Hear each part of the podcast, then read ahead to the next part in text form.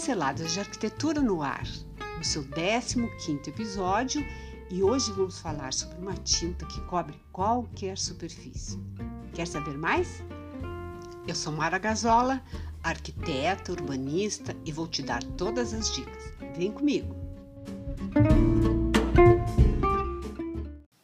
Bom, começando bastante animada porque Hoje o assunto é muito interessante. É um assunto que eu já estava pensando em desenvolver há mais tempo, porque nessas, nesse período que a gente ficou em casa mais tempo, a gente começou a ter novos olhares sobre os nossos espaços, né? Então, principalmente nos chamou atenção as coisas que não funcionam, né? Ou, ou móveis que não agradam mais pela cor, ou o vaso que não está mais combinando com, com as cores que a gente quer imprimir na nossa casa. Então, vou dar uma dica bem legal para vocês. Uh, existe uma tinta chamada Shop Paint que ela pinta qualquer superfície e é uma tinta que nós mesmos fazemos em casa. Então, assim, ó, o que, que, eu, que, que eu diria para vocês? Fiquem comigo, eu vou contar uma breve história de como ela surgiu e depois eu vou dar a receita e como a gente pode pegar aquele armário antigo, aquela cômoda que tem, sabe aquele verniz escuro que não tem lixa que tire? Aquele aquele vaso, independente da textura, de se é aquele imitando concreto, se é um vaso de plástico, nós podemos mudar a cara dele sem a necessidade de uma preparação especial. Porque essa tinta, ela adere sobre qualquer superfície. Pode ser fórmica, pode ser plástico, vidro, madeira. Aliás, a madeira é o que fica o melhor acabamento. E, a, e ela tem essa textura, que é uma textura um pouco mais rústica, que lembra um pouco o estilo provençal. Mas a gente vai dar umas diquinhas de como a gente pode deixar mais sofisticado. Então, vamos lá para a história. A história é, é controversa. Se surgiu na Inglaterra, na França no século XVII, nos Estados Unidos na década de 90. Isso apareceu em diversos lugares que eu pesquisei.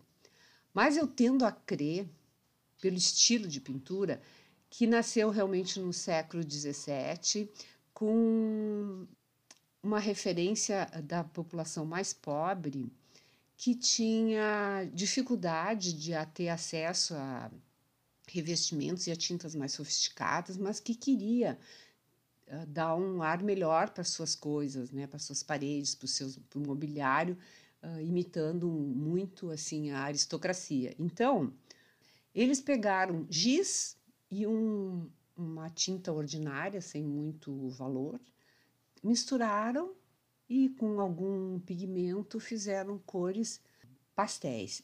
E é muito próximo do estilo provençal, por isso que eu estou achando que tem a ver, sabe, essa, essa estética. E então é, é mais ou menos isso a história, tá? Então agora uh, vamos ver assim, o que, que é, por que, que essa tinta viralizou e, e como é que a gente pode usar. Bom, aí a gente vai escolher a peça que a gente quer, né? Seja ela de que material for, limpar bem e aí preparar a tinta. Se tiver assim algum lascadinho, faltando algum pedaço, é bom complementar. A primeira receita é feita com amido de milho. O amido de milho com tinta PVA. Amido de milho é a nossa maisena, né? Então vamos para a primeira receita.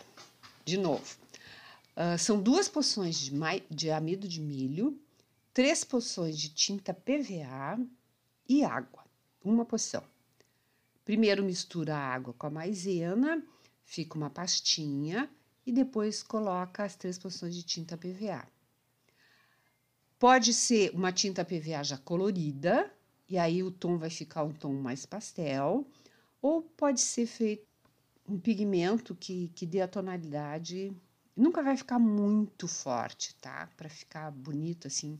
A outra, a outra receita que foi a que eu usei é assim, uma porção de gesso, três de tinta PVA e a água. A água, a quantidade assim é o suficiente para deixar o gesso pastoso. Eu fiz assim aquela consistência de sorvete meio derretido e aí depois coloca a tinta PVA. Eu usei, na minha experiência, a tinta PVA chama porcelana. Ele, ele é um off-white muito. dá uma textura muito interessante, um aveludado assim. É uma cor que não é branca e fica. dá a impressão mesmo de uma porcelana. Só fosca, né? Não, não tem brilho. Então, assim, como é que a gente vai aplicar? A superfície bem limpa, não precisa botar prime, não precisa lixar, não precisa tirar o verniz. Vai ser colocado uma demão, uh, alternando, tá? Horizontal com vertical, para que o acabamento fique mais harmônico. Depois disso, depois de secar, seca rápido, tá? Porque como é a base da água, o resultado é muito rápido, assim. Então, quando tiver bem, bem sequinho, a gente dá umas duas demãos de uma cera natural e dá uma polida, o acabamento fica bem melhor. A não ser que vocês queiram, que a gente queira aquele acabamento mais rústico, ainda dá para lixar a bordinha para ficar aquele desgastado do tempo, bem estilo provençal, né? E se a gente quer um acabamento mais uniforme, mais sofisticado, com uma textura veludada, então passar umas duas camadas de cera natural ou Melhor ainda, a, tinta, a cera automotiva. A cera automotiva é bem polida, fica bem lindo, assim, fica um, um, depois de ilustrado fica o acabamento bem, bem aveludado. Bom, tem que ter alguns cuidados extras quando a gente. Ah, antes, outra coisa que eu lembrei.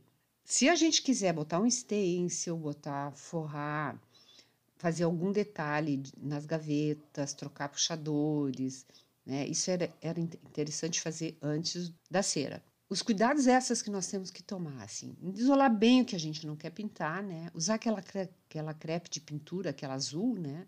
Retirar todas as peças que possam ficar manchadas, principalmente os puxadores.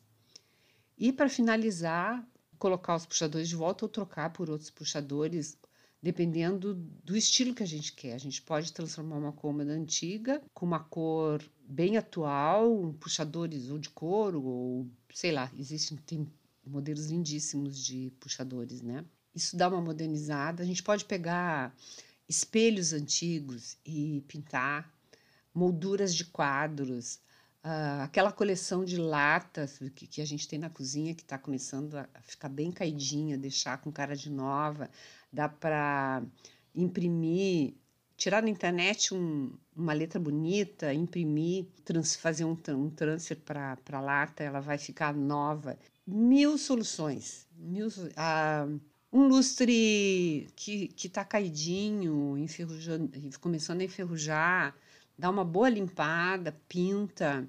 Olha as possibilidades que a gente tem, né? Aquele vaso de flor que está lá com uma cara bem caída também, botar uma cor diferente, fazer um conjunto de vasos de flores com folhagens para um cantinho da sala. Uniformizar através dessa pintura caixas organizadoras, as prateleiras com todas. Imagina o charme que vai ficar todas as caixas da mesmo tom, etiquetadas, pintadas, bem bonitonas. São muitas as possibilidades. Então, eu vou deixar no meu Instagram, Mara de algumas das imagens que eu. Que eu...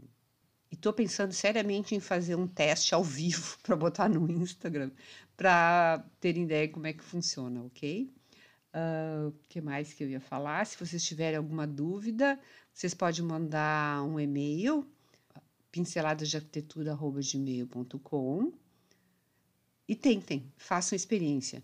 É uma tinta que custa bem acessível, vocês podem aproveitar e fazer com o restinho que vocês têm em casa de alguma tinta, fazer com amido de milho ou com só para testar e ver qual é o efeito se é que vocês realmente gostam.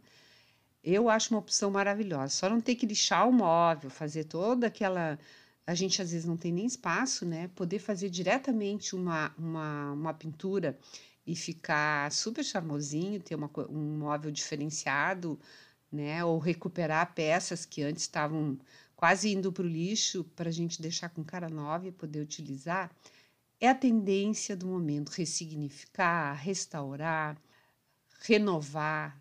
Essas são atitudes bem sustentáveis e pode ser uma baita de uma terapia para nós fazermos os nossos espaços de vida, não é mesmo?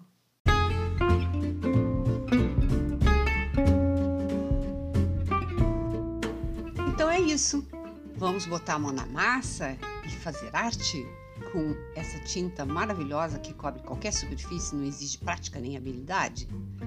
E quem souber com exatidão a origem dessa tinta, entre em contato comigo, manda um e-mail, tá bem? Obrigada por ter estado comigo até aqui e até o próximo episódio. Tchau!